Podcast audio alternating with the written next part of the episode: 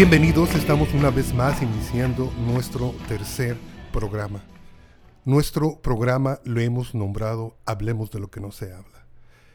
Y la intención del título es el remarcar a la audiencia que nuestra intención es el recordar los primeros cinco libros de la Biblia que generalmente se mantienen olvidados dentro de nuestras congregaciones. Nosotros en la iglesia mesiánica le ponemos un énfasis especial a estos cinco libros y les llamamos la Torah.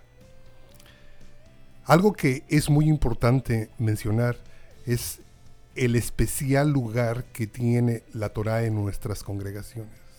Semanalmente hacemos una procesión donde la mayoría de nuestros miembros dan reverencia a la Torah, a los libros. Y nosotros creemos que no tan solo son estos libros importantes para nosotros, pero también hemos fundamentado nuestra fe en que Yeshua es la Torah viviente. Ayer nos tratamos de alinear al calendario que mundialmente se sigue acerca de la, de la lectura de los primeros cinco libros. Y concluimos que estábamos ubicados en el libro de Deuteronomio, en el capítulo 7. Recordábamos la intención que tuvo Moisés al recordarle a la segunda generación que iban a entrar a la tierra prometida, de recordarles algunos principios, algunos mandamientos y algunas estrategias para poder tomar la tierra con éxito. Poníamos el énfasis ayer en lo importante que era obedecer los mandamientos del Señor. Aún del libro de Deuteronomio nos fuimos a el libro de Juan en el capítulo 14, versículo 21, 22, donde el mismo Yeshua nos dice que si le amábamos a Él, deberíamos de guardar sus mandamientos. Queremos continuar en este día leyendo una porción donde quizás podamos retomar algo. No tan solo han sido bendiciones y promesas las que Dios da, pero hay una parte donde el Señor nos habla que no tan solo iba a ser la fuerza, la motivación y la victoria sobre nuestros enemigos, pero también iba a darnos el Señor la victoria sobre las enfermedades. Estamos en un tiempo donde yo siempre le comento a la gente, tengo 30 años en el ministerio y la mayoría de las veces que una persona nos pide oración es generalmente por enfermedades, problemas matrimoniales o problemas financieros. Lo importante del principio que queremos establecer en este día a través de la lectura de la Torá es que el Señor ha provisto promesas para cada una de esas necesidades. Y en este día nos queremos enfocar, número uno, en que también hay promesas para sanarnos y protegernos de cualquier enfermedad. Jaime, ¿podrías darme algo sobre esa promesa que viene en Deuteronomio 7 que el Señor nos iba a librar de toda enfermedad. Y también no tan solo eso, pero dice la palabra hace mención que no tan solo venía la libertad sobre la enfermedad, pero que aún la iba a añadir a los enemigos de Israel. Ah, ciertamente así trabaja Dios de esta manera, por lo cual Él, este, cuando decimos la palabra shalom, por ejemplo, le estamos mandando paz a una persona. Pero cuando la persona no está en paz con Dios, no tiene ese shalom, no tiene esa paz, esa paz, si, el, si la persona la recibe, ella se llena de esa paz y de esa, eh, de esa tranquilidad. Pero si la persona se enoja y no recibe esa paz, ese shalom se regresa a la persona que lo dio. Y Dios bendice al que está lanzando la palabra de shalom. Lo mismo son con las bendiciones. Las bendiciones son producto de lo que Dios ah, nos bendice.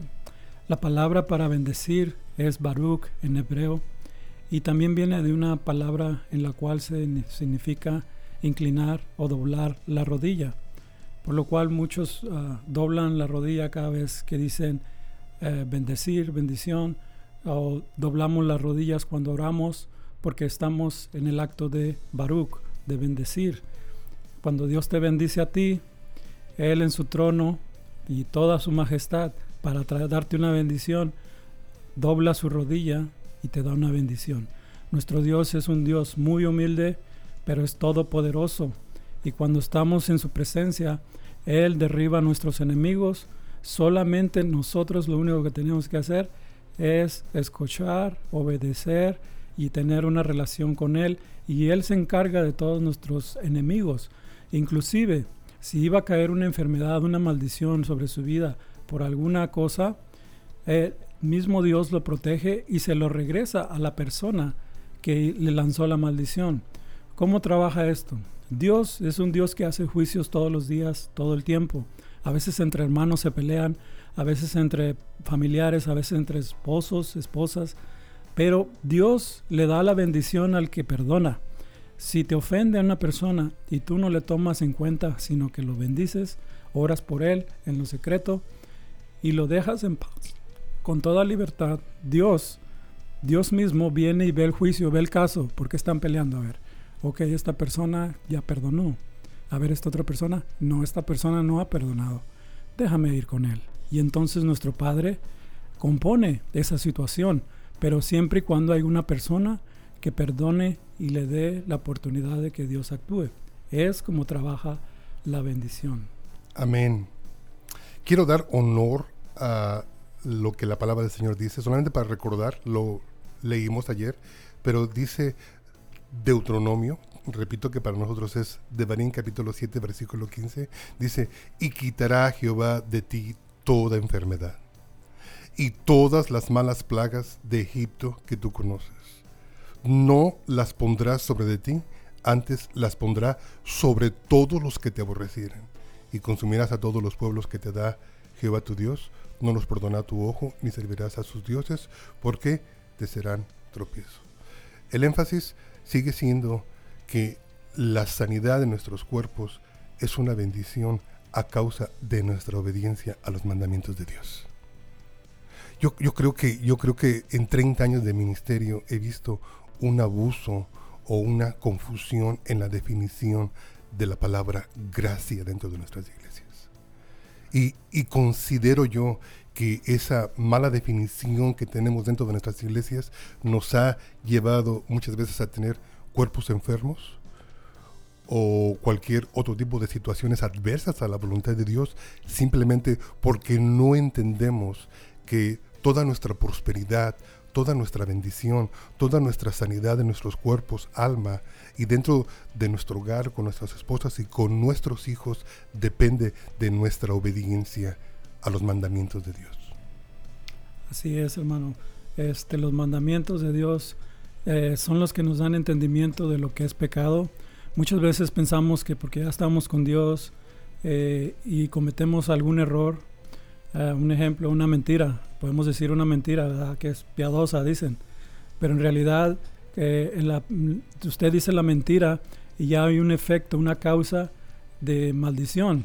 Ahora, por la muerte de Yeshua, todas esas maldiciones son cortadas, pero el problema es que si usted continúa en ese camino de gracia, ya no es gracia, ya es desgracia, porque tarde o temprano va a venir un juicio, porque está bien que Dios te va a perdonar una, dos, tres veces, pero eh, no va a ser así siempre, tiene que, eh, tiene que haber un cambio de parte de usted, por eso se llama techubá. Techubá es la palabra que se traduce como arrepentimiento. ¿Qué es arrepentimiento? Volverse hacia atrás, pensarla dos veces ¿qué estoy haciendo? Ahora, si no conozco la Torah, pero sé que la mentira es mala, me alejo de ella. Pero si conozco la Torah, yo sé que mi Dios dijo, no mentirás, no darás falso testimonio. Entonces, la Torah te hace más sabio para cómo el enemigo te puede atacar, porque el mismo enemigo te ataca con la misma palabra y dice, como quieras estás en la gracia, como quieras estás bien, no te pasa nada. En, en esas circunstancias el enemigo se aprovecha de nuestra ignorancia y nos hace cometer cosas que no deberíamos cometer. Eh, ese solamente es un ejemplo de un mandamiento que es una forma de cómo, una instrucción de cómo nuestra bendición llega a nuestras vidas. Ah, puede ser aplicarse en cualquier otro mandamiento y en cualquier otra instrucción que nos da la Torah. Y lo mismo hace el enemigo. Nos cega el entendimiento para que no entendamos la Torah, los mandamientos y nos alejemos del mal. Por eso es que tropezamos muchas veces. Y entonces es cuando vienen las enfermedades. Unas enfermedades vienen a veces por falta de perdón, que no has perdonado a las personas, porque tienes resentimiento dentro de ti, porque ah, has maldecido a alguien y no te has arrepentido, porque no has hecho la paz con tu hermano, porque no has ah, hablado con el que tenías problema, no lo has arreglado. Eh, y tú sigues yendo a la iglesia, tú sigues creyendo que estás bien con todo, pero sigues enfermo, sigues mal. ¿Por qué? Porque estás en, en desobediencia de algún mandamiento, de, algún, de alguna raíz de amargura que está en tu vida. Por eso es importante saber la Torah. En Romanos 11 nos habla de que nosotros hacemos mucho énfasis en la Torah por la razón de que dice, si la simiente es santa, si la raíz es santa, todo lo demás es santo. Entonces la Torah es santa y ella purifica toda la Biblia. Después podemos hablar con la Torah en todos los evangelios, en los profetas y en el libro de Apocalipsis y en, las cartas de Pablo. Pero hay que entender Torah, hay que entender qué es lo que son los mandamientos del Señor. Amén. Hay otro punto dentro del capítulo 7 que ha estado constantemente brotando en mi mente. Y este punto se encuentra en Deuteronomio capítulo 7, versículo 22, donde yo siento que podemos aplicarlo libremente a los tiempos en los que vivimos. Recuerdo, Deuteronomio capítulo 7 habla de las bendiciones que vienen acerca de la obediencia. Para mucha gente, cuando en las escrituras escuchan bendiciones, escuchan ellos prosperidad. Y realmente es muy similar pero hay algo que yo necesito que en este programa dejemos claro, Jaime. 7.22 hace este énfasis y dice, y Jehová tu Dios echará a estas naciones de delante de ti poco a poco. Vivimos dentro de una sociedad cristiana o mesiánica donde pensamos que las bendiciones de Dios vienen de uno solo, de, de, de sí sobreabundan, pero vienen sobre nuestras vidas en, en, en los siguientes ocho días. El punto que yo quiero hacer es que pongamos un principio en nuestra mente para evitar frustraciones, que las bendiciones y la prosperidad que el Señor realmente da viene poco a poco. Y cuando no entendemos, exactamente como decía Jaime, cuando no entendemos los principios de la Torah, simplemente nos estamos haciendo daño y estamos siendo engañados. Ayer mientras comentaba con este Jaime, se me venía el versículo que está en 1 de Timoteo, capítulo 6, del 9 al 11, donde dice, porque los que quieren enriquecerse caen en tentación y lazo, y en muchas codicias necias y dañosas, que hunden a los hombres en destrucción y perdición. Porque raíz de todos los males es el amor al dinero, el cual codiciando algunos se extraviaron de la fe y fueron traspasados de muchos dolores. Cuando nosotros decimos, el Señor bendice nuestra obediencia, no solamente estamos diciendo nos prospera financieramente, pero hay otras áreas en nuestra vida donde puede traer prosperidad. Hay mandamientos que si los cumplimos, nuestra vida es extendida automáticamente. Nuestra longevidad aquí en la tierra se extiende. Y lo más importante es esto, que debemos de entender también lo que dice Yeshua. Y nos da y inicia sus evangelios recordándonos que no tenemos que estar afanosamente buscando para cubrir las necesidades de cada día, sino que recordemos que el Señor es el que provee y es el que día con día Él va a traer sus misericordias a nuestras vidas.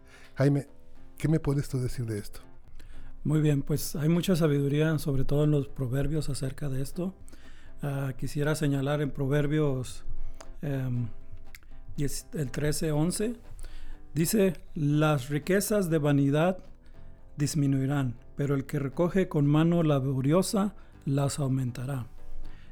Eh, otro ejemplo que podemos ver en Proverbios viene siendo eh, donde dice...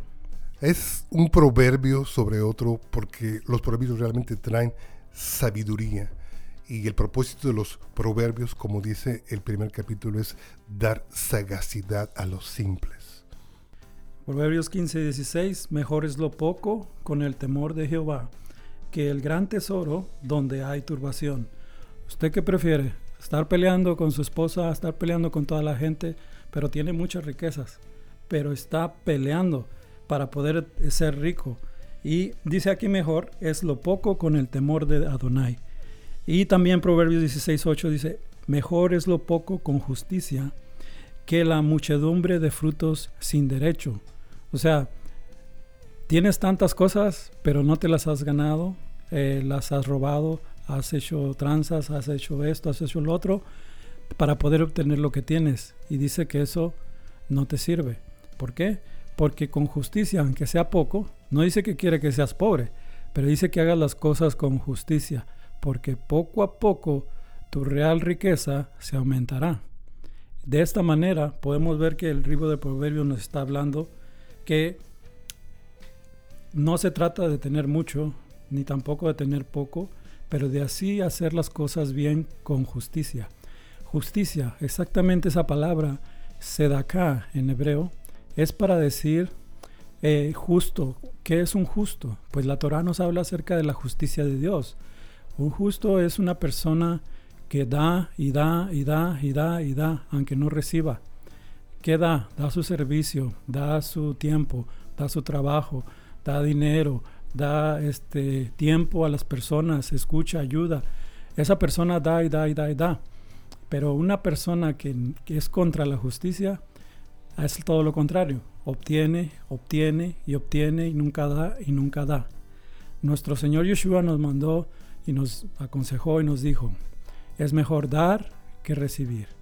Así que si ustedes están recibiendo, es que porque están necesitados. Pero si ustedes están dando, es que ustedes tienen para dar.